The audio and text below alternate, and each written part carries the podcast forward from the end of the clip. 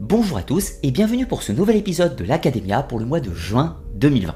Alors tout d'abord, un grand merci à tous les contributeurs sur Tipeee, mais également sur PayPal. C'est grâce à vous que je peux continuer mon activité de façon libre et indépendante et vous proposer des vidéos gratuites sur YouTube. Donc un grand merci chaleureux à vous tous. Alors aujourd'hui, nous allons traiter de la gnose.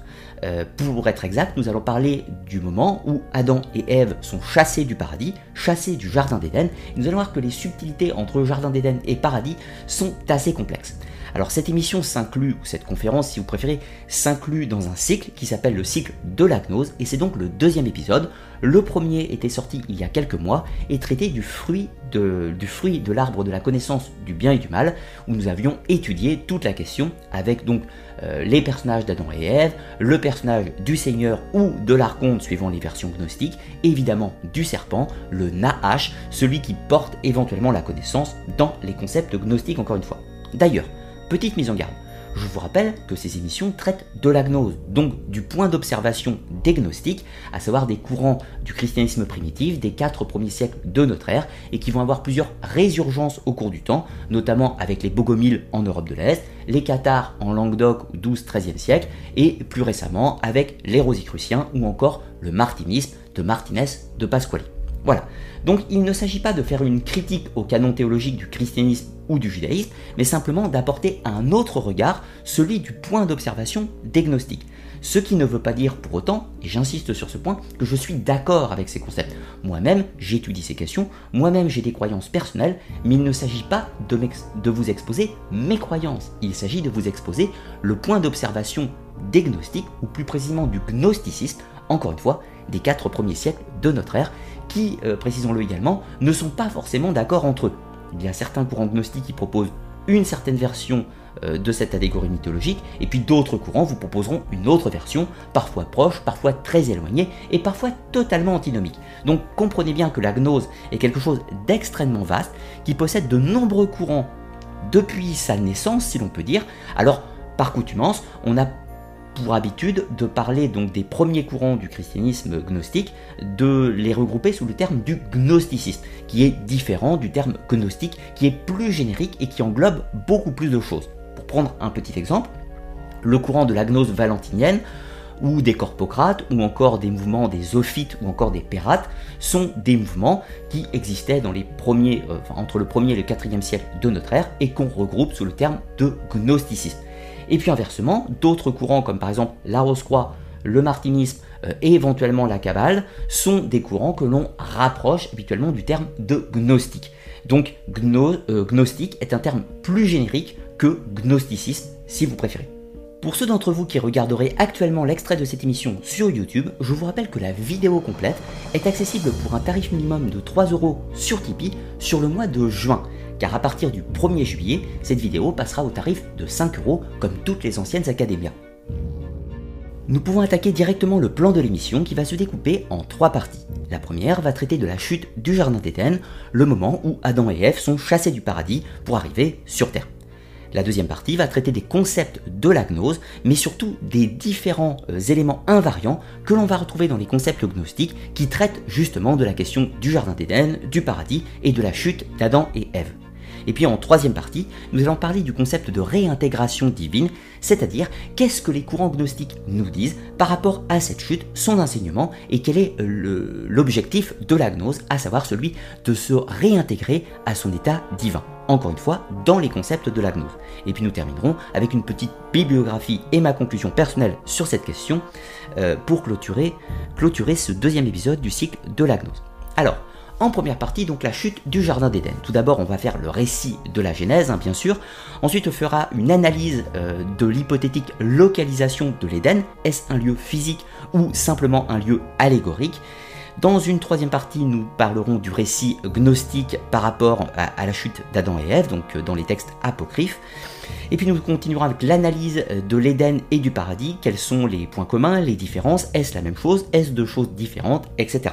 Puis nous terminerons euh, cette première partie avec la prison terrestre, le concept du grand archonte, à savoir Yadalbaoth.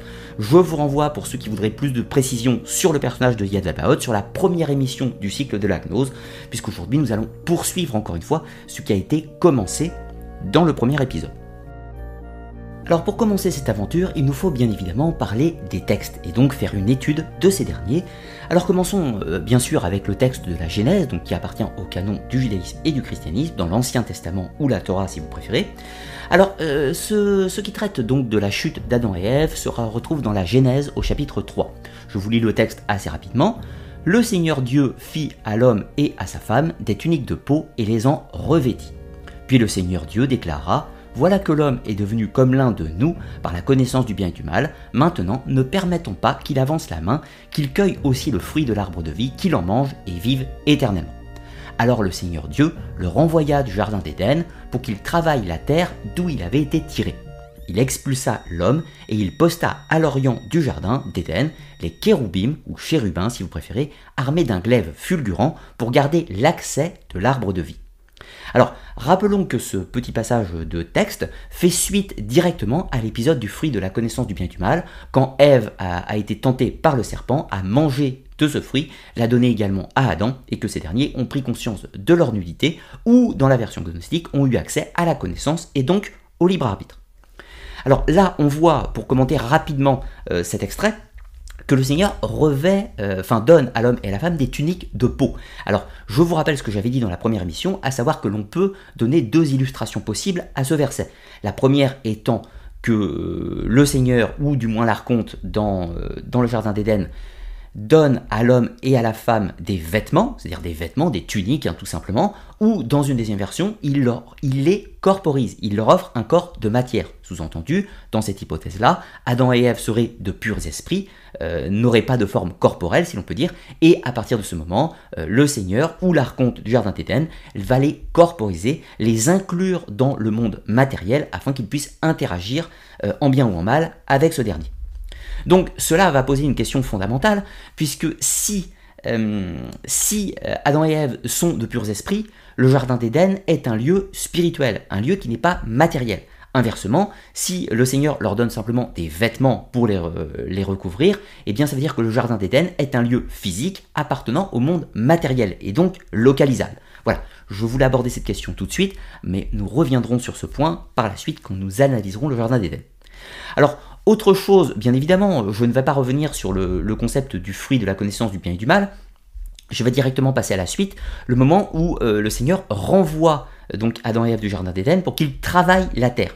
Donc là, ça nous donne une connotation euh, de sédentarité, mais surtout d'agriculture. C'est important de préciser que pour qu'ils travaillent la terre, cela a directement à voir avec l'agriculture. Donc on voit encore une fois qu'au moment de l'écriture de ce texte, on s'inclut dans un moment où les auteurs sont eux-mêmes des sédentaires, eux-mêmes des gens qui travaillent la terre, puisqu'ils ont déjà connaissance et maîtrise de, euh, de l'agriculture et de l'élevage. Donc on voit tout de suite que le texte de la Genèse a été écrit à une époque où la, sédentarité est bien installée. Ça c'est important euh, pour des éléments que nous allons aborder par la suite.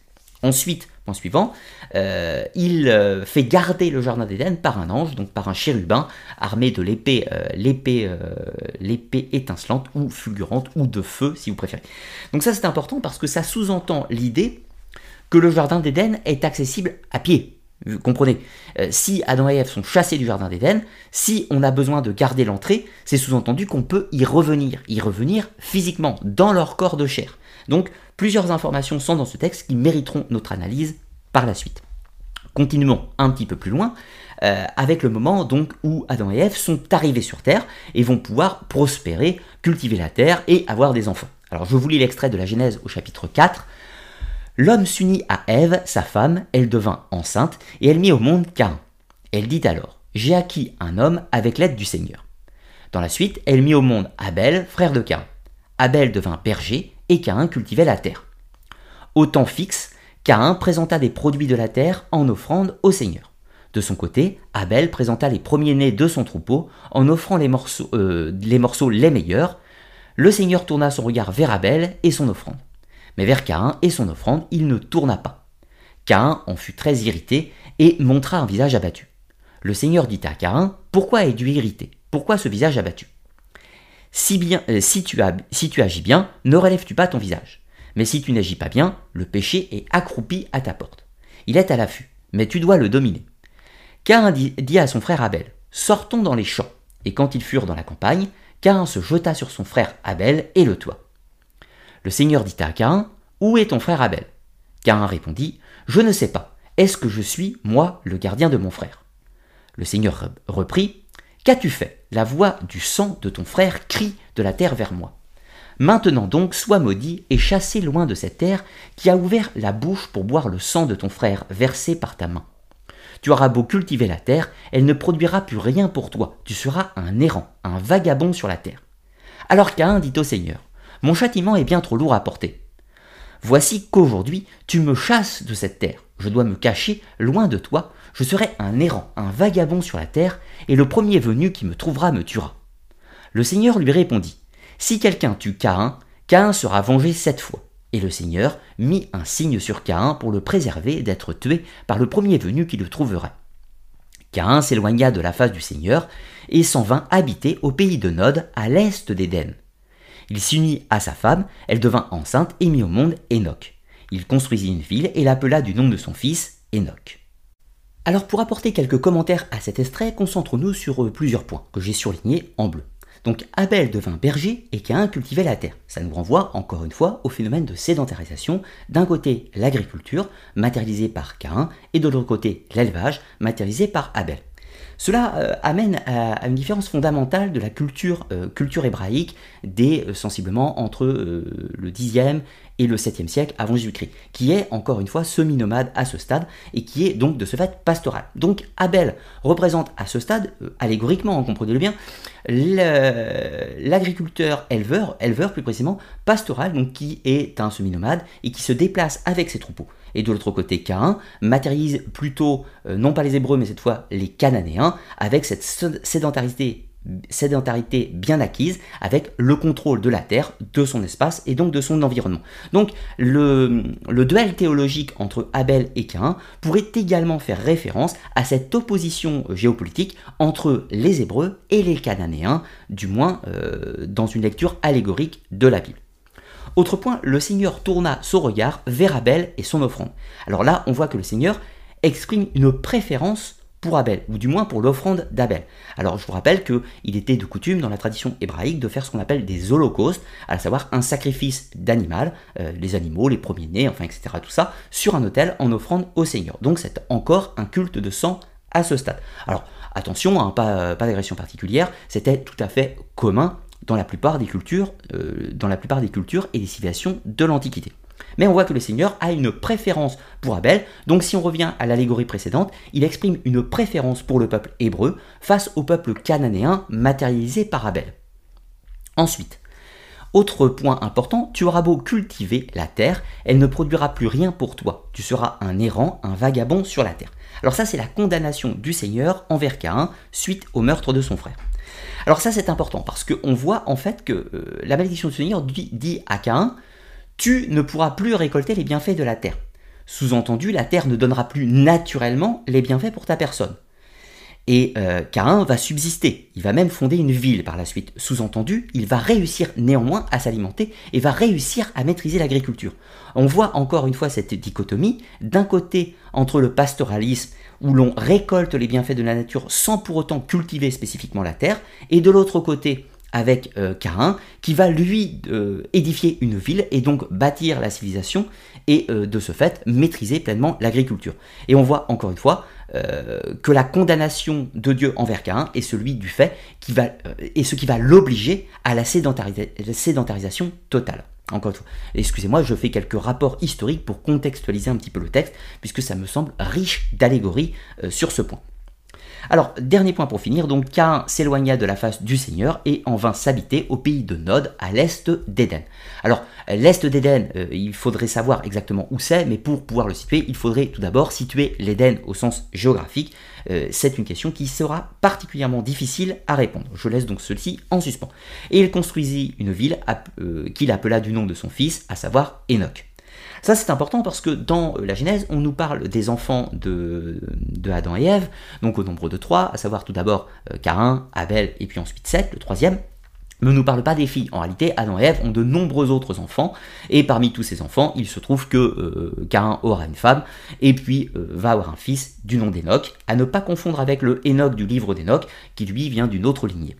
Alors, euh, cette première cité, matérialisation, encore une fois, comme dit précédemment, de la civilisation, de la sédentarisation totale, et donc euh, Caïn est dans une situation où il est maudit par Dieu, mais il s'émancipe des règles de Dieu pour bâtir la civilisation. Alors poursuivons avec l'extrait suivant, donc où l'on va voir apparaître les premiers, euh, les premiers humains, mais surtout le moment où, va avoir lieu la chute des anges, au moment où les veilleurs, comme, comme euh, raconté d'ailleurs dans le livre d'Enoch, dont je vous ai proposé une émission à cet effet, donc c'est le moment où les veilleurs vont arriver sur Terre pour soit maudire, soit euh, culpabiliser, soit apporter des maléfices ou des bienfaits aux hommes, une question de point de vue suivant les différents courants bien sûr. Alors Genèse chapitre 6. Quand les hommes commencèrent à se multiplier sur la terre et qu'ils eurent des filles, les fils des dieux s'aperçurent que les filles des hommes étaient belles et ils prirent pour eux des femmes, parmi toutes celles euh, qu'ils avaient distinguées. Alors le Seigneur dit, Mon souffle n'habitera pas indéfiniment dans l'homme, celui-ci s'égare, il n'est qu'un être de chair, sa vie ne durera que 120 ans. En ces jours-là, et même plus tard, il, y avait des géants sur la terre. Les fils des dieux s'approchaient des filles des hommes et elles en avaient des enfants. Ce sont les héros du temps jadis, des hommes de renom. Le Seigneur vit que cette méchanceté de l'homme était grande sur la terre, et que de toutes les pensées de son cœur se portaient uniquement vers le mal à longueur de journée. Le Seigneur se repentit d'avoir fait l'homme sur la terre, il s'irrita et, euh, en son cœur, et il dit Je vais effacer de la surface du sol les hommes que j'ai créés, et non seulement les hommes, mais aussi les bestiaux, les bestioles et les oiseaux du ciel, car je me repens de les avoir faits. Alors quelques commentaires sur cet extrait. Tout d'abord donc les passages sur en bleu. Les fils des dieux s'aperçurent que les filles des hommes étaient belles et ils prirent pour eux des femmes. Alors ça c'est très important parce qu'on voit un petit peu la dichotomie du texte de la Genèse. Je vous rappelle que euh, la Genèse n'est pas le plus ancien texte de la Bible. C'est le plus, euh, c'est le premier dans le Pentateuque, c'est-à-dire c'est celui qui est mis en première position dans le texte sacré. Néanmoins, la Genèse fut écrite sensiblement entre le 5e, euh, probablement au toute fin du 6e siècle ou 5e siècle avant Jésus-Christ, c'est-à-dire au retour de l'exil de Babylone. Donc la Genèse va puiser dans les mythes mésopotamiens pour édifier toute la cosmogonie, toute la conception de l'univers euh, de la mythologie hébraïque, mais néanmoins, ce n'est encore une fois pas le plus ancien. Des livres comme l'Exode ou encore le Deutéronome le précèdent au niveau date d'écriture, puisque euh, euh, Exode et Deutéronome, ainsi que les nombres, ont été écrits sensiblement au 7e siècle avant Jésus-Christ. Alors, ça c'est important parce qu'on voit cette dichotomie avec la notion des fils des dieux. Qui sont les fils des dieux? Alors, les fils des dieux, comprenez les Elohim, c'est-à-dire euh, Elohim, Dieu au sens pluriel, euh, Elohim qui est un terme que l'on va retrouver notamment dans la culture ougaritique, euh, qui traduisait l'ensemble du panthéon divin, les fils de Hel, le Dieu suprême. On pourrait faire un parallèle avec la notion des Anunnaki, qui veut dire les fils d'Anu dans la mythologie mésopotamienne. Donc, ça sous-entend l'idée que ces dieux euh, seraient venus sur Terre, donc on peut faire une association avec les anges, c'est ce qui sera le cas dans le livre d'Enoch dont on va parler dans un petit instant, qui sont venus sur Terre, se sont unis aux filles des hommes, et donc ont engendré, euh, engendré les Néphilim, alors des géants, mais surtout, comme dit dans le texte là, euh, qui seront donc des personnages de renom. Alors là, on voit un parallèle très très intéressant avec le principe des demi-dieux dans la culture grecque, dont je touche un mot dans quelques instants. Pour revenir sur les extraits, il n'est qu'un être de chair, sa vie ne durera que 120 ans. Là, il parle des hommes. Alors, dans le texte biblique de la Genèse, encore une fois, les premiers êtres humains, prenons l'exemple de Mathusalem, étaient des personnes qui vivaient 800, 900 ans, etc. Et donc, euh, Dieu, à ce stade, le Seigneur, met une condamnation sur l'homme en réduisant sa capacité de vie. Donc, ce qui renvoie à l'idée euh, de la mortalité, donc l'homme est mortel depuis le moment où il, est, où il est attaché où il a été chassé du Jardin d'Éden. La principale condamnation du fait d'être chassé du Jardin d'Éden est la mort. Donc, euh, de ce fait, la durée de vie des hommes peut encore être réduite, c'est une condamnation supplémentaire du Seigneur.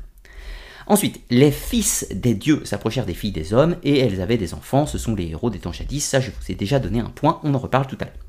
Ensuite, le Seigneur se repent d'avoir fait l'homme sur la terre. Alors ça, c'est très intéressant parce que ça nous pose la question, toujours une fois, je vous rappelle, dans un concept gnostique, euh, de euh, l'omnipotence et la préscience de Dieu.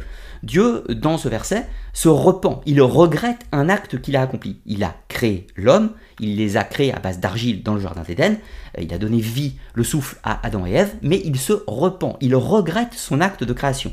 Donc ça sous-entend, encore une fois, euh, que à ce stade, Dieu ne serait ni omniscient, ni, ni tout-puissant, si l'on peut dire, dans cet acte encore une fois dans une version gnostique, et ce qui pose la question de l'identité du Seigneur. S'agit-il du Dieu au sens suprême, le Dieu, euh, le Père, comme défini par Jésus dans les évangiles, ou s'agit-il de l'archonte, comme le décrivent les courants gnostiques?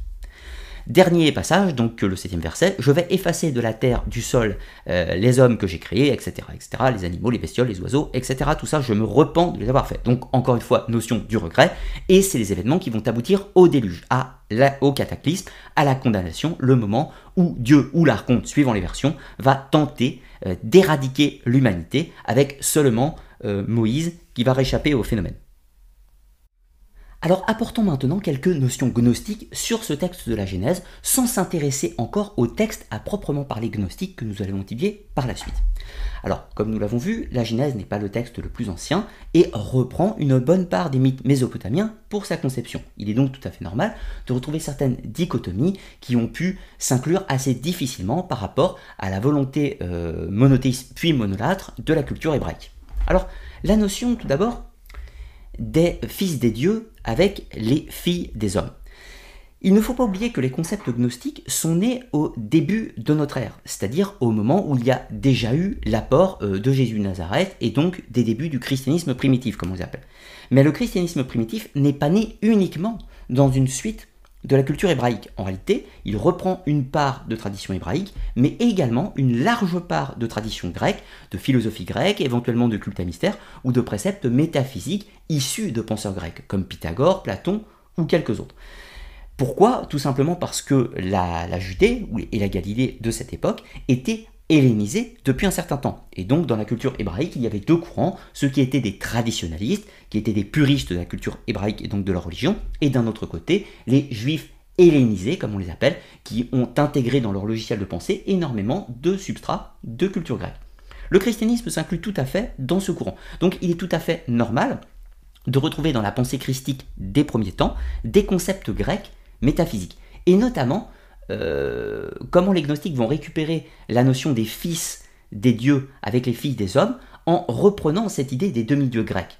Je vous rappelle que dans la religion grecque, il y a une multitude de divinités, tout un panthéon de divinités, et ces derniers, parfois ont des rapports avec des humaines, ou avec des humains, suivant euh, si c'est des dieux ou des déesses, bien entendu, et vont avoir des enfants. Ces enfants sont considérés comme des demi-dieux, donc à moitié divins, à moitié humains, etc. Ils sont mortels, mais possèdent de grands pouvoirs. Or, ces demi-dieux sont tous les personnages légendaires, tous les personnages héroïques et euh, les, acteurs principaux des mythes fondateurs de la Grèce. Donc on va retrouver dans les concepts gnostiques cette idée des demi-dieux, c'est-à-dire issus de la sagesse des êtres supérieurs avec euh, le substrat humain euh, de leur naissance, bien entendu. Alors pourquoi, en revanche, dans le texte hébraïque, trouve-t-on la notion des fils des dieux? Eh bien, encore une fois, on reprend les concepts mésopotamiens, plus les concepts cananéens qui trouvaient précédemment. Donc le fait de retrouver un pluriel pour les fils des dieux euh, est tout à fait cohérent. Bien sûr, le canon théologique va dire que les fils des dieux sont en réalité seulement des anges déchus, qu'on va appeler les veilleurs. Alors, intéressons-nous justement à ces veilleurs dans la vision hébraïque. On va trouver le livre d'Enoch. Alors, je ne vais pas détailler tout le livre d'Enoch parce que j'ai déjà fait une émission spécifique sur ce texte que j'ai proposé il y a quelques mois. Juste pour toucher quelques mots assez rapides, les veilleurs, ce sont des anges qui vivent dans les sphères célestes, mais qui ont eu le désir d'expérimenter la vie terrestre et qui vont donc descendre sur Terre pour apporter des bienfaits aux hommes. Bienfaits ou des malveillances, alors des malveillances dans le concept du canon théologique, mais des bienfaits dans le concept gnostique. Donc ils vont apporter les connaissances de l'agriculture, de la médecine, des enchantements, de, la sorcellerie, de la médecine des plantes, et tout un tas de choses considérées comme bonnes ou mauvaises suivant le point de vue d'observation. Ces veilleurs seront condamnés par le Seigneur. Alors, le Seigneur Dieu dans le canon théologique, mais dans la gnose, euh, ce n'est pas le Seigneur, c'est l'archonte, le grand archonte, Yadalbaoth, donc un être démurgique, qui n'est pas le véritable Dieu dans le concept gnostique. Donc ces veilleurs descendent sur terre ont eu des enfants, et donc ces fameux enfants seraient euh, le fruit à la fois de personnages divins et de personnages humains, et là on retrouve le rapport avec la mythologie grecque des fils des dieux. Alors c'est important parce que la chute du Jardin d'Éden, euh, en réalité, on pourrait dire qu'il y a deux chutes. La première chute est celle des hommes, Adam et Ève, chassés du Jardin d'Éden, mais le Jardin d'Éden est-il un lieu terrestre? On aborde la question juste après. Et la deuxième chute, c'est la chute des anges, eux qui viennent des sphères célestes. Les anges ont été condamnés et sont piégés sur Terre euh, condamnés en perdant leur pouvoir divin. Donc ce sont des êtres autrefois divins piégés sur Terre, donc une sorte d'enfer terrestre. Et on va revenir sur cette question juste après. Abordons pour le moment la difficile question de la localisation et de la nature du Jardin d'Éden. Alors tout d'abord, un petit point sur l'étymologie. Éden vient de l'hébreu et pourrait dire, pourrait se traduire par plaine fertile ou vallée fertile éventuellement. On va retrouver un équivalent en acadien qui s'appelle Edinu, qui veut dire sensiblement la même chose, et en sumérien Hedin, qui veut dire encore une fois la même chose. Alors ça c'est important parce qu'on va voir que le vocable ou la notion de jardin d'Éden est directement euh, puisé dans le substrat mésopotamien, encore une fois, suméro-acadien.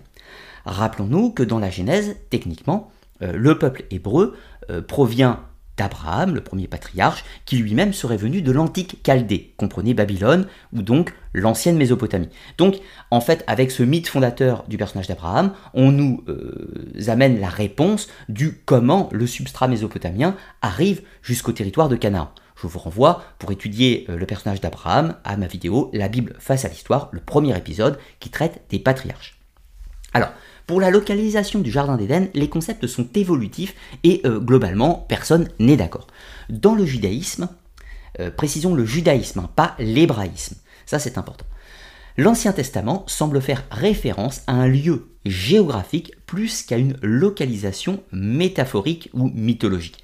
Il ne faut pas confondre euh, avec la notion céleste du paradis. Donc Très important de conceptualiser que dans la pensée du judaïsme et même, euh, pourrait-on dire, de l'hébraïsme préalablement, le Jardin d'Éden est un lieu, un lieu physique, un lieu qui se trouve sur Terre. Je vous renvoie donc au concept étudié préalablement, avec la corporisation ou les tuniques de peau données par le Seigneur à Adam et Ève. Eh bien, dans le judaïsme, c'est une lecture plutôt littérale qui se fait donc de, prime abord, hein. bien sûr, avec l'idée d'un jardin d'Éden terrestre, une sorte de paradis terrestre, encore une fois, en opposition avec la notion du paradis céleste, euh, le royaume spirituel, bien sûr, intangible et inobservable. Dans le christianisme, l'Éden représente le paradis terrestre. Donc on va répondre plus spécifiquement à la question. notons que dans, le judaïsme, la notion du, paradis céleste est tout à fait, euh, tout à fait abstraite, peut-on dire. On va retrouver dans certains textes mais euh, il y a vraiment plutôt cette notion mise en avant du paradis terrestre, de retrouver ce jardin d'Éden perdu. Alors que dans le christianisme, c'est très évolutif, puisque là, cette fois-ci, l'Éden euh, devient la symbolique de ce paradis terrestre, encore une fois, mais n'est pas le paradis spirituel, le paradis de Jésus-Christ dans le christianisme. Mais euh, n'oublions pas que le christianisme, encore une fois, puise une large part d'influence de la culture euh, hellénistique, donc grecque, comprenez-le, donc ce qui fait qu'il y a beaucoup plus d'allégories et beaucoup plus de métaphores symboliques dans le christianisme que dans le judaïsme, qui est une religion plus terre-à-terre, si l'on peut dire. Alors, juste pour toucher un mot euh, sans nous écarter trop du sujet, dans l'islam, l'Éden et le paradis sont confondus, il s'agit de la même chose. Alors, Plusieurs réponses multiples à ce stade pour le Jardin d'Éden. La première, il s'agirait d'un lieu géographique déterminé, et pour, euh, pour cela, il y a plusieurs hypothèses de lieux proposés. Dans une deuxième idée, il s'agirait d'un lieu métaphorique, mythe de l'âge d'or si vous préférez, encore une fois repris euh, des, euh, des, concepts, des concepts hellénistiques. Et dans une troisième partie, euh, dans une troisième réponse, ça pourrait être une prison dorée, une sorte de lieu d'emprisonnement, une sorte de cage dorée, encore une fois, cette fois-ci dans les visions gnostiques. Alors, voyons, avant de tenter de répondre à, ces trois possibilités, euh, l'extrait euh, de la Genèse qui nous parle du Jardin d'Éden, ou du moins de sa création. Alors c'est dans la Genèse chapitre 2. Le Seigneur Dieu planta un jardin en Éden, à l'Orient, et y plaça l'homme qu'il avait modelé. Le Seigneur Dieu fit pousser du sol toutes sortes d'arbres à l'aspect désirable et aux fruits savoureux. Il y avait aussi l'arbre de vie euh, au milieu du jardin et l'arbre de la connaissance du bien et du mal. Un fleuve sortait d'Éden pour irriguer le jardin, puis il se divisa en quatre bras. Le premier s'appelle Pichon, il contourne tout le pays de Avila où l'on trouve de l'or. Et, euh, et l'or de ce pays est bon, ainsi que de l'ambre jaune et de la cornalie. Le deuxième fleuve s'appelle Guillaume, il contourne tout le pays de Couche. Le troisième fleuve, s'appelle le Tigre, il coule à l'est d'Assour, et le quatrième fleuve s'appelle l'Euphrate. Le Seigneur Dieu dit, euh, le Seigneur Dieu prit l'homme et le conduisit dans le jardin d'Éden pour qu'il le travaille et le garde.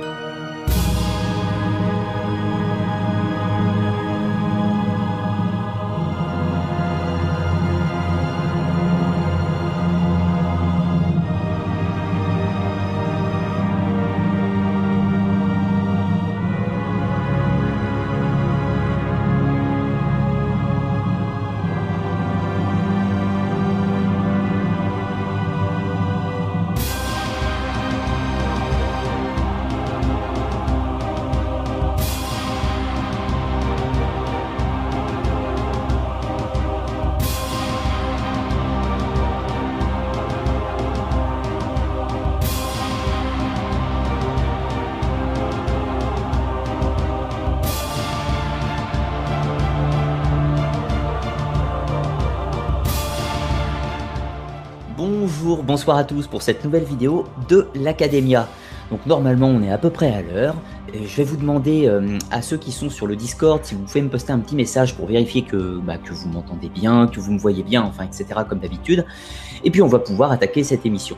Alors bah, déjà encore une fois, hein, comme d'habitude, je vous remercie pour votre soutien. Je vous rappelle encore une fois, c'est grâce à vous que je peux continuer mon activité tous les mois. Donc un grand merci. Si ces vidéos existent, c'est grâce à vous ainsi que toutes les vidéos gratuites sur la chaîne hein, d'ailleurs, accessoirement. Alors, euh, petite, euh, petite chose aussi, j'ai eu plusieurs personnes qui m'ont écrit, quand vous typez, quand vous typez, enfin sur le site Tipeee, quand, vous faites un type euh, mensuel par exemple, il est possible, lorsque vous changez de carte bancaire, que bah, le type, du coup, disparaît et vous n'êtes pas averti par mail. Donc, si c'est le cas que vous avez changé de carte bancaire, rappelez-vous que normalement, le type s'est interrompu de la même façon. Donc, si vous voulez avoir accès aux vidéos, pensez bien à le remettre en l'occurrence. Voilà, je laisserai ce, petit message dans la vidéo publique afin que tout le monde puisse, euh, le voir. Euh, ce soir, donc, émission de l'Academia, c'est la 13e vidéo que je fais sur ce format. Ça fait pile poil un an que, j'ai commencé, donc bah, autant vous dire, vous êtes un petit peu plus nombreux qu'au tout début, donc ça fait plaisir également. Et on va continuer encore comme ça pendant un bon moment, je l'espère. Alors, on arrive euh, ce soir à la, fin du cycle de la mythologie comparative, donc la vidéo portera sur la victoire du monothéisme, l'avènement du monothéisme et la mort des dieux. La mort des dieux païens, bien sûr, d'une façon symbolique, hein, vous avez bien compris. Important ce soir, le but de cette vidéo n'est pas, pas spécifiquement de parler de théologie, et ce n'est pas du tout le but de vous dire euh, les, païens ont raison, euh, les chrétiens ont raison, les musulmans ont raison. Ce n'est pas du tout le thème de la vidéo. C'est-à-dire que vous pouvez être chrétien, païen, musulman, euh, juif, tout ce que vous voulez. ce n'est pas important en soi pour regarder cette vidéo. Vous pouvez la regarder quelles que soient vos convictions. Le but étant simplement de faire de la mythologie comparative, donc de comparer ce que l'on peut retrouver dans les mythes païens avec les mythes monothéistes, donc par exemple chrétiens, musulmans et juifs. Étant donné que je connais beaucoup mieux le christianisme et le judaïsme que l'islam, il est évident que la vidéo portera plus sur le, judaïsme et, la chrétienté, bien évidemment. Ce qui ne veut pas pour autant dire que la plupart, enfin, la plupart des exemples qui vont être proposés ce soir sont tout à fait compatibles avec euh, la mythologie musulmane et les mythes pré-arabiques qui ont pu euh, se glisser, on va dire, dans la croyance monothéiste de l'islam. Alors, l'émission de ce soir sera découpée en trois parties, pas cinq, contrairement à d'habitude. En revanche, la deuxième partie va, nous prendre un bon petit moment. Comme d'habitude, j'essaierai de prendre au maximum vos questions, donc pour y répondre. Vu que c'est une académia, on a le temps de, de, détailler un petit peu plus les réponses, donc n'hésitez pas à poser des questions. Ça se passe comme d'habitude sur le salon de conversation Discord, l'onglet Questions Académia, et vous pourrez me poser vos questions J'y répondrai au cours de l'émission. Donc, euh, je ferai logiquement deux pauses questions, euh, enfin trois pauses questions euh, au cours de cette émission, dont, une à la, fin, à la fin de la vidéo. Donc, pour y répondre autant que faire se peut. Bien sûr, s'il y a certaines questions qui nécessitent une réponse plus tardive dans l'émission, bah, je la mettrai de côté pour y répondre un petit peu plus tard. Mais vous savez comment ça se passe, c'est comme d'habitude. Alors, donc paganisme vs politisme, ça fait un peu ring de boxe, mais c'est pas du tout l'idée. Alors, tout d'abord, il y a beaucoup, beaucoup, beaucoup de différences, de, concepts différents entre le, polythéisme et le monothéisme, mais il y en a, euh, il y a beaucoup de ressemblances également. Il y a une différence fondamentale et qui est euh, celle qui, n'est pas le, le, plus mise en avant, je trouve, et pourtant c'est bien celle-là qui, à mon sens, est la plus importante. C'est la vision de l'émanation et de la création. J'explique rapidement. Une création, ça sous-entend qu'une entité, Dieu, on va l'appeler comme ça, aurait créé de sa propre volonté les humains, les animaux, les plantes, les chats, les planètes, le soleil, la lune et tout ce que vous voulez. L'émanation considère que ces choses de l'existence n'ont pas été créées, mais émanent de quelque chose d'autre. Voilà, ce n'est pas pareil. Ce qui veut dire que l'émanation ne suggère pas la création consciente, alors que la création, comme son nom l'indique, suggère l'acte volontaire, ce qui n'est pas du tout la même chose. Alors attention, la plupart des polythéismes fonctionnent par le système de l'émanation, et les monothéismes fonctionnent par le système de la création. Ce qui ne veut pas dire que ce soit toujours vrai. Certains, euh, certains polythéismes fonctionnent sous le système de la création, mais il n'existe pas de monothéisme qui fonctionne sous le principe de l'émanation. Alors, voyons tout d'abord cette différence de principe dans la mythologie grecque et le christianisme. Je vous l'ai dit, pour le monothéisme, je vais m'appuyer principalement sur le christianisme parce que c'est celle que je connais le mieux déjà et parce que aussi vous-même connaissez le mieux, donc c'est plus facile. Alors pour le christianisme, il y a la Genèse, donc la Genèse c'est la, la création, qui commence par ces quelques mots. Au commencement, Dieu créa le ciel et la terre, et la terre était informe et vide, les ténèbres couvraient l'abîme et l'Esprit de Dieu se mouvait au-dessus des eaux. Eh bien, l'équivalent de, des premiers temps chez les Grecs ne commence pas tout à fait pareil. Préalablement à la création, il y a le chaos, le monde de l'émanation. De ce monde de l'émanation vont en sortir des choses. Attention, le chaos ne va pas créer des êtres, ces êtres émane du chaos. Il y a donc Eros l'amour, Nyx la nuit, Ereb les ténèbres, le Tartare et Gaïa la terre.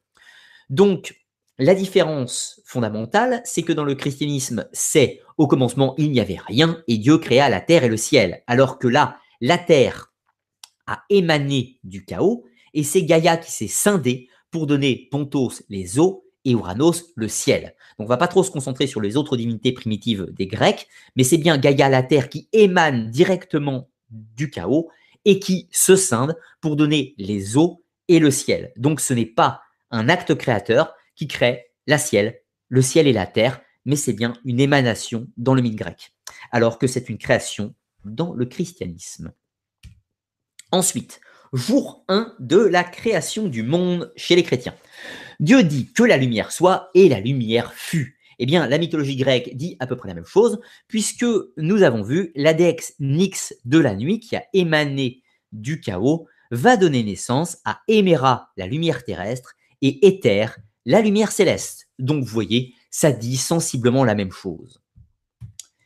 Ensuite, dans la mythologie chrétienne, le deuxième jour, la création du monde, Dieu dit qu'il y ait un firmament au milieu des eaux et qu'il sépare les eaux avec les eaux, et il en fut ainsi. Et Dieu appela le firmament ciel, et il y eut un soir, et il y eut un matin. C'est le deuxième jour. Donc, euh, comprenez, la séparation des eaux, c'est la séparation du ciel et de la terre, le monde du haut et le monde du bas. Eh bien, cela ressemble fortement à ce que les Grecs appellent l'acte démurgique, l'acte créateur, le moment où Chronos sépare Uranos, le ciel, et Gaïa, la terre. Troisième jour de la création du monde. Dieu dit que les eaux qui sont sous le ciel s'amassent en un seul endroit et qu'apparaisse le continent. Et il en fut ainsi. Dieu appela le continent terre et la masse des eaux mer.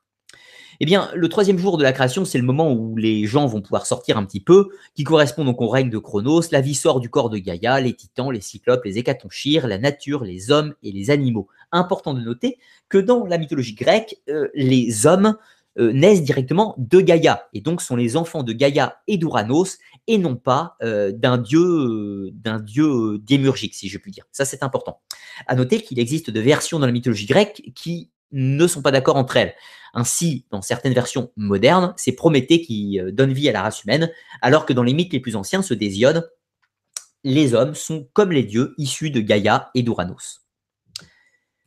Alors, pour euh, le christianisme, le quatrième jour de la création, Dieu dit qu'il y ait des luminaires au firmament du ciel pour séparer le jour et la nuit, qu'ils servent de signe tant pour les fêtes que pour les jours et les années, qu'ils soient des luminaires au firmament du ciel pour éclairer la terre, et il en fut fait ainsi. Dieu fit les deux luminaires majeurs, euh, le soleil et la lune, hein, le grand luminaire comme puissance du jour et le petit luminaire comme puissance de la nuit, et les étoiles, euh, c'est le quatrième jour. Donc en gros, quatrième jour du christianisme, c'est la naissance du soleil, de la lune et des étoiles. Enfin, c'est la création du soleil, de la lune et des étoiles.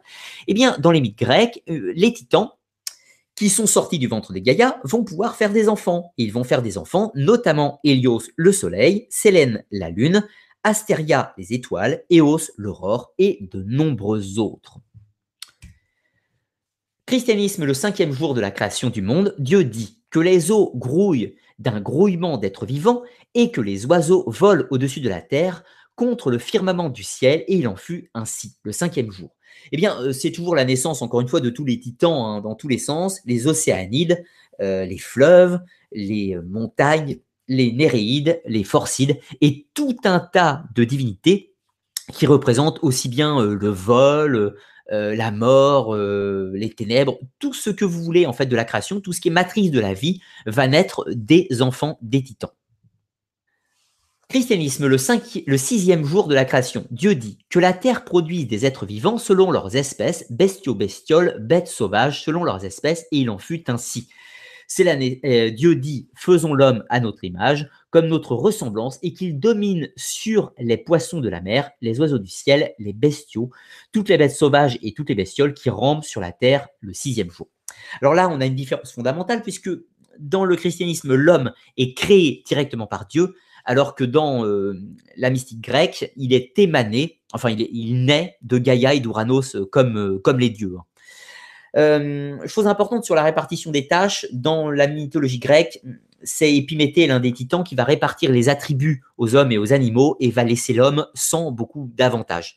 Donc, important, une différence fondamentale dans la mystique grecque et le christianisme, c'est que les humains ne sont pas créés supérieurs aux animaux dans la mythologie grecque, au contraire même, alors que dans la mythologie chrétienne, l'humain a été créé supérieur aux êtres, et même ces êtres sont soumis l'homme. Ça, c'est fondamental. Euh, plus tard, le, donc l'homme sera créé au jardin d'Éden, bien sûr, et plus tard, on nous raconte dans le mythe chrétien que Ève, la première femme, sera créée à partir d'Adam, à partir de sa côte, semblable à lui, euh, évidemment. Eh bien, chez les Grecs, c'est pas tout à fait la même chose, c'est la création de Pandore, donc qui sera créé à base d'argile, comme l'avait été euh, créé à base d'argile sur le modèle des déesses. Donc important, dans la mythologie chrétienne, c'est l'homme qui est fait à l'image de Dieu, alors que chez les Grecs, c'est la femme qui est faite à l'image des déesses. Ça, c'est important.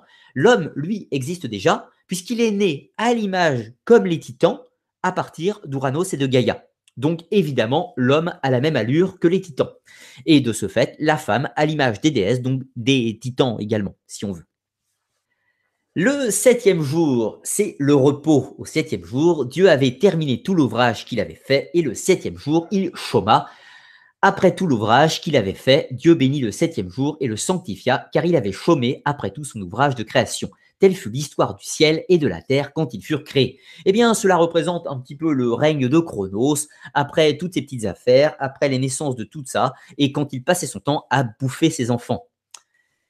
Symbolisme du chiffre 7. Les sept jours de la création de la genèse biblique des Hébreux, des chrétiens et des musulmans n'est absolument pas une invention du monothéisme, mais c'est bien bien quelque chose qui existait depuis l'aube des temps, puisque euh, d'origine mésopotamienne, hein, la plus ancienne trace du symbolique du chiffre 7 se retrouve en Mésopotamie en 2300 avant Jésus-Christ, avec la symbolique des sept dieux principaux, qu'on appelle les quatre divinités créatrices, Anu, le père des dieux, le père des Anunnaki, Enlil, le maître du ciel et des vents, le démurge du ciel, Enki ou Ea, le dieu des eaux, maître de la sagesse, Ninurshag, la déesse de la terre, équivalent de Gaïa, hein, si vous préférez d'une certaine façon, qui sont les quatre divinités créatrices.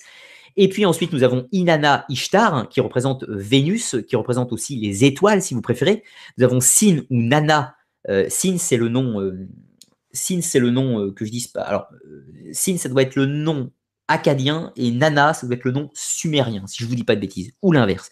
Donc Sin représente la lune et Utu Shamash représente le soleil. Donc on a cette symbolique du chiffre 7 lié, euh, lié aux astres d'une certaine façon et surtout lié à la création, puisque c'est les sept divinités enfin les quatre divinités créatrices plus les trois divinités astrales, c'est eux qui forment les divinités les plus importantes du panthéon mésopotamien. Ensuite, la symbolique du chiffre 7 qu'on va retrouver chez les Grecs, chez les Romains et un petit peu partout. Lundi, c'est le jour de la Lune. Mardi, le jour de Mars, pour les Romains, bien sûr. Mercredi, le jour de Mercure jeudi le jour de Jupiter, vendredi le jour de Vénus, samedi le jour de Saturne, et dimanche ne s'appelait pas dimanche, mais à l'époque c'était le sol, le jour du soleil, qui est devenu plus tard le dimanche, euh, lié avec la notion dominicale donc du repos du Seigneur. Mais bien évidemment, quand la Genèse utilise les sept jours de la création de Dieu, le chiffre 7 était utilisé bien, avant dans toutes les mystiques égyptiennes, mésopotamiennes, grecques, du Proche-Orient à Ougarit, où vous voulez, même en Inde. C'était utilisé partout. La Genèse s'est inspirée de la mystique chrétienne et utilise naturellement le chiffre 7. Mais vu qu'il n'y a plus qu'une seule divinité, eh bien c'est cette même divinité qui représente les sept jours de la création, alors que dans les mythes précédents polythéistes, chaque jour était associé à une divinité ou chaque astre, etc. etc. Pour les Mésopotamiens, par exemple, les, sept divinités ne représentent pas les jours, mais les sept astres observables, donc bah, euh, Mercure, Vénus, Mars, Jupiter, Saturne, le Soleil et la Lune, qui sont les seuls visibles à l'œil nu, représentait en fait l'architecture du monde céleste. Et donc, les divinités jouaient avec ces différents astres afin de produire des événements, d'où la naissance d'ailleurs de l'astrologie. Mais en gros, le chiffre 7 et son symbolisme n'est pas propre aux monothéistes. Les hommes et les dieux. Euh, alors, les hommes et les dieux, c'est le rapport entre la vie des hommes et le Dieu unique ou les dieux multiples, bien sûr. Alors, tout d'abord, chez les Grecs, nous avions un temps immémorial qui s'appelait l'âge d'or du monde grec. C'était du temps du règne de Chronos. Avant que Zeus euh, combatte son père, le détrône et crée ce qu'on appelle l'ordre du monde, il y avait, euh, les hommes existaient. Euh, il n'y avait que des hommes, c'est important de le préciser, il n'y avait pas de femmes à cette époque. Ils se reproduisaient naturellement comme des céréales. ils mouraient en s'endormant tranquillement, mais il n'y avait pas de souffrance. Ils n'avaient pas besoin de cultiver la terre, puisque la nature leur offrait tout ce qu'ils avaient besoin. Euh, ils ne faisaient rien de leur journée, ils passaient leur temps à glander, en gros, si vous préférez. C'était l'âge d'or, le règne de Chronos. Ça ne vous rappelle pas un petit peu quelque chose? Le jardin d'Éden, avant la création d'Ève, hein, le jardin d'Éden, il y avait des animaux, les plantes, tout un tas de trucs, et Adam tout seul en train de glander dans son jardin et euh, qui euh, se sentait bien seul. D'où la création de Ève un petit peu par la suite. Mais là, on est à l'époque où il n'y a pas encore la création de Ève. On est bien dans l'époque où il n'y a que Adam dans le Jardin d'Éden, à l'image de l'âge d'or des Grecs. Ensuite, intervient l'âge d'argent des Grecs. L'âge d'argent, c'est le moment où euh, Zeus prend le pouvoir. il va y avoir les petites histoires avec Prométhée. Euh, Zeus, visiblement, euh, en fout plein la tronche aux hommes, si vous me permettrez l'expression. Ce qui fait que Prométhée va leur venir en assistante, leur accorder la connaissance du feu, euh, la connaissance des arts et tout un tas de choses. Ce qui fait que Zeus va punir Prométhée, euh, faire tout un tas de, choses aux hommes également, et va surtout créer la femme. Il va la créer à partir d'argile, comme on l'a vu tout à l'heure dans la création, et va l'envoyer à Épiméthée, et elle va ouvrir la boîte de Pandore, ce qui va engendrer tant de problèmes. L'âge d'or, c'est le moment où Zeus va punir les hommes et ils vont être obligés à partir de maintenant de se reproduire. Donc ils auront leur paraître féminine et vont devoir cultiver la terre afin de subvenir à, nos à leurs besoins. Ça ressemble, vous en conviendrez, beaucoup à une société agricole. Alors, création de la femme, l'ouverture de la boîte de Pandore, le péché qui provoque tous les problèmes aux Grecs, puisqu'ils sont devenus mortels, ils vont connaître la souffrance, la famine et tout un tas de choses, et la nature ne produit plus tout ce qu'ils avaient besoin. Elle se flétrit, elle se régénère tous les ans, mais euh, en gros, euh, c'est beaucoup moins facile qu'au moment de l'âge d'or. Eh bien, cela ressemble quand même beaucoup à la tentation du serpent, la chute du paradis. Donc, sans revenir sur les concepts théologiques, hein, bien sûr, la création de la femme va faire que quelque temps plus tard, elle va être séduite par le serpent et va manger du fruit défendu et en proposer à son compère Adam. De là, ils sont chassés du paradis et vont devoir errer hors du jardin, euh, hors du jardin, hors du, jardin d'Éden, donc dans une terre euh, stérile et où tout ne pousse pas naturellement. En gros, Adam et ses descendants vont être obligés de cultiver la terre, de produire les richesses par eux-mêmes afin de se nourrir et surtout, ils sont devenus ils sont devenus mortels. Ils peuvent souffrir, ils doivent se reproduire. Très proche, la chute du jardin d'Éden est très proche de la chute au moment de l'âge d'argent des Grecs. Alors ensuite, chez les Grecs, va intervenir l'âge d'airain.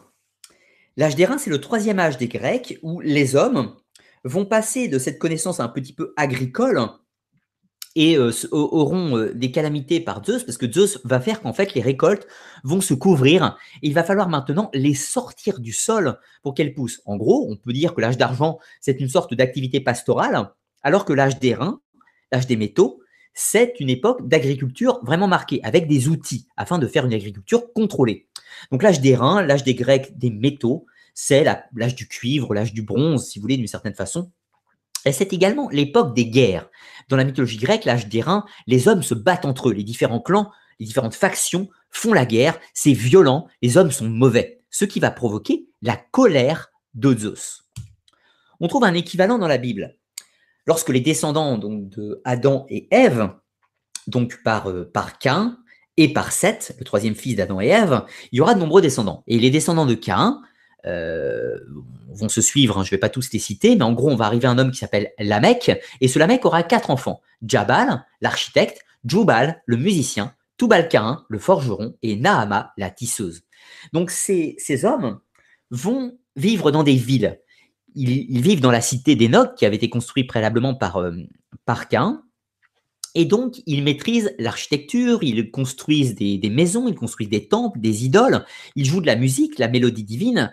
Euh, Cain, euh, Cain, le forgeron, euh, crée des outils de bronze et de cuivre, etc. Tout ça. Et cela provoque que cette mauvaise vie des hommes va engendrer la colère du divin.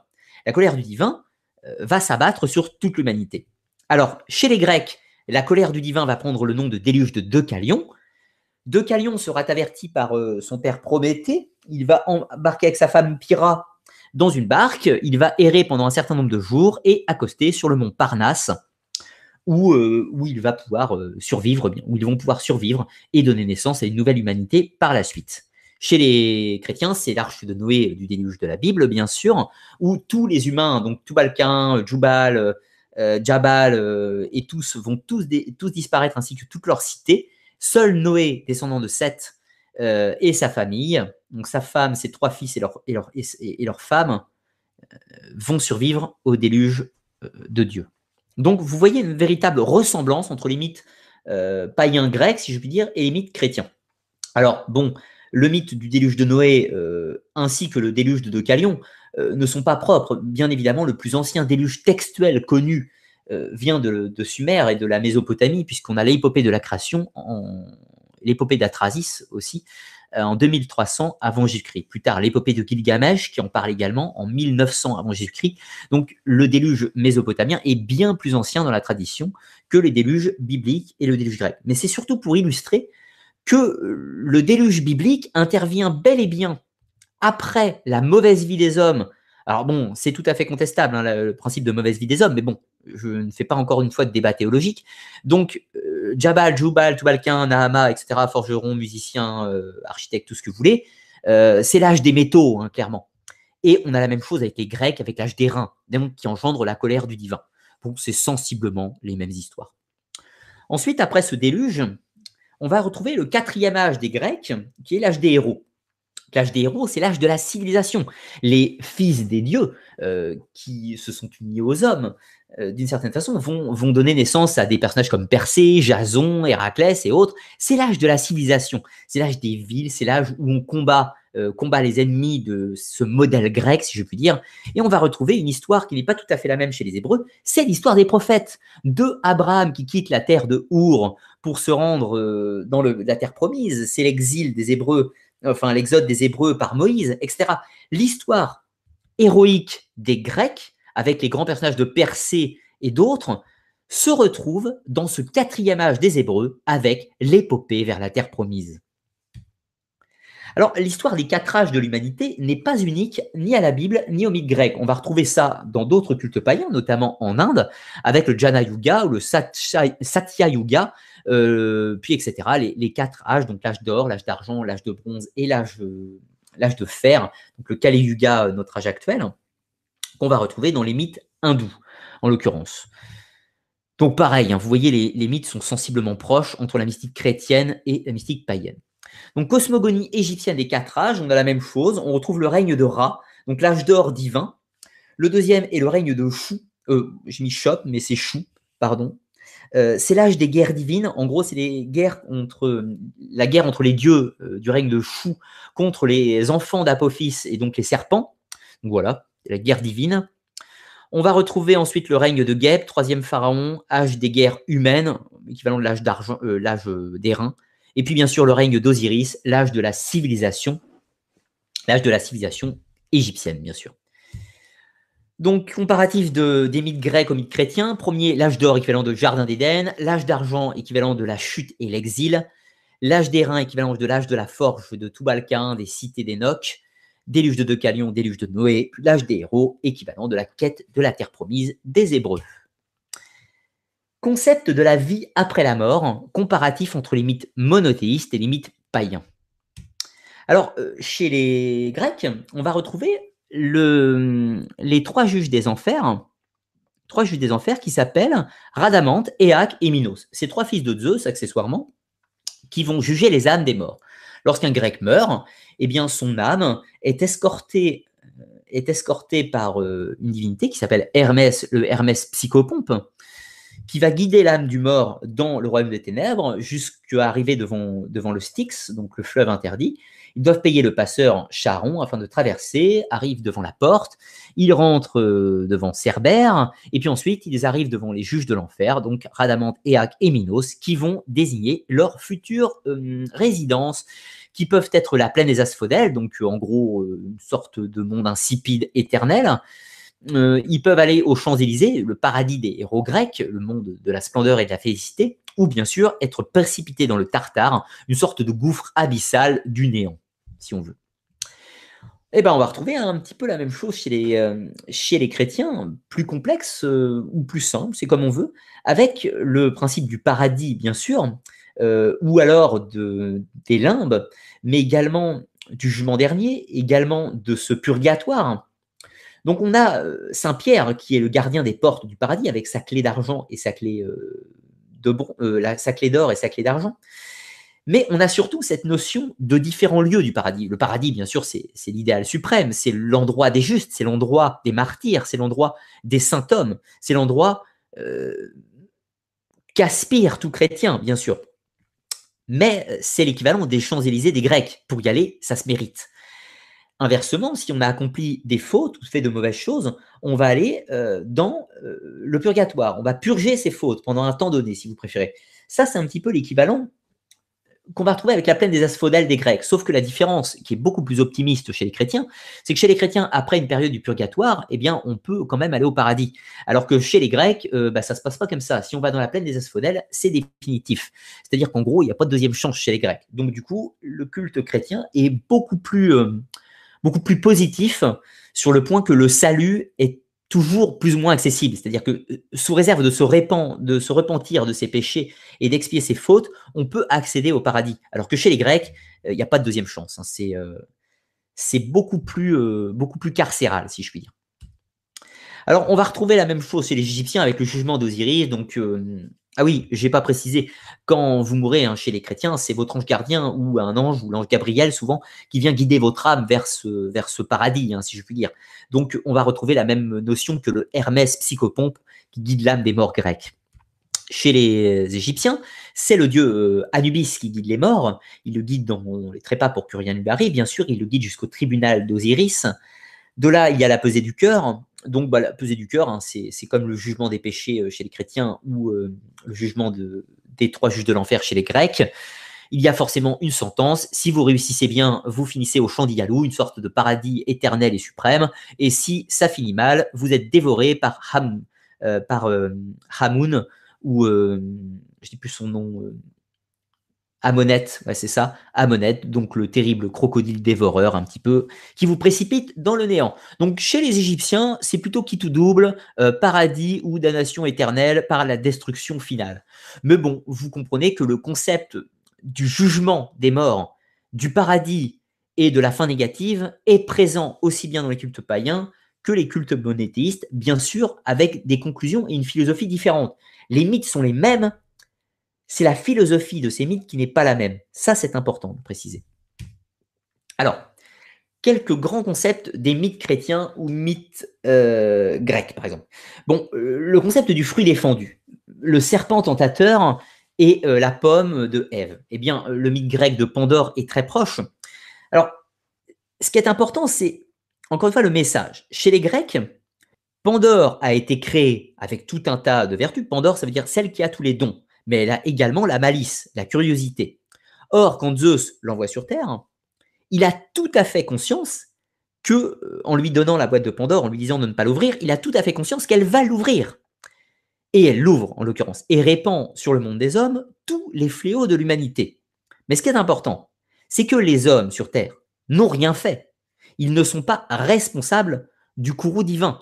C'est Zeus qui les punit pour un acte qui est euh, celui de Prométhée, en l'occurrence. Donc, il punit les hommes qui sont innocents, fondamentalement. Voilà, c'est l'organisation du monde.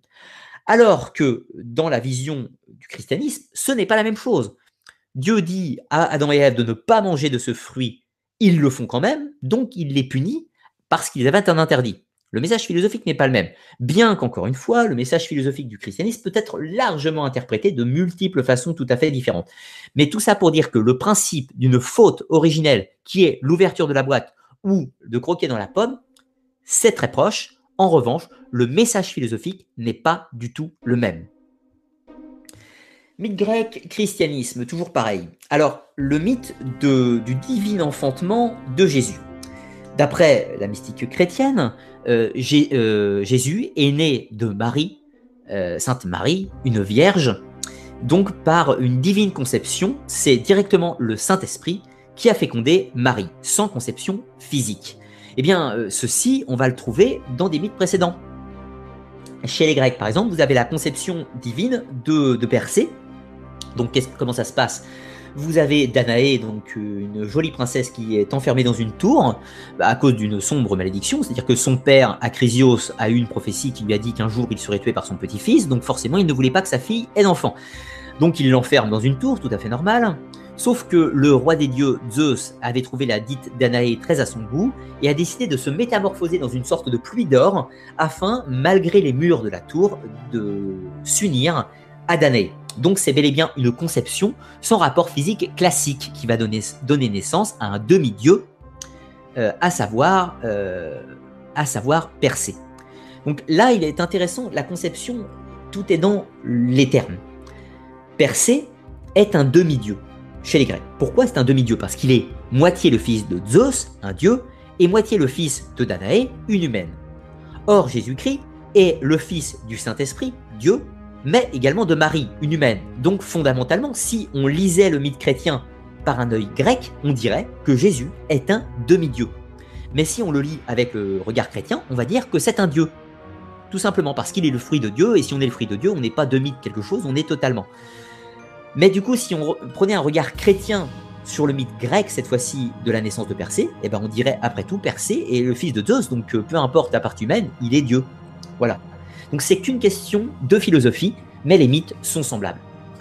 Pour revenir un petit peu, on pourrait citer le mythe de Attis de Phrygie.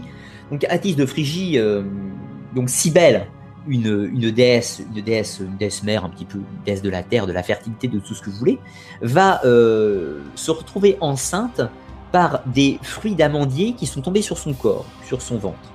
Donc elle va tomber enceinte de Attis, donc sans conception physique charnelle bien sûr. Donc Attis va naître d'une divine conception sans procréation classique. Donc c'est la même chose. On va retrouver la même chose bien sûr avec euh, Horus.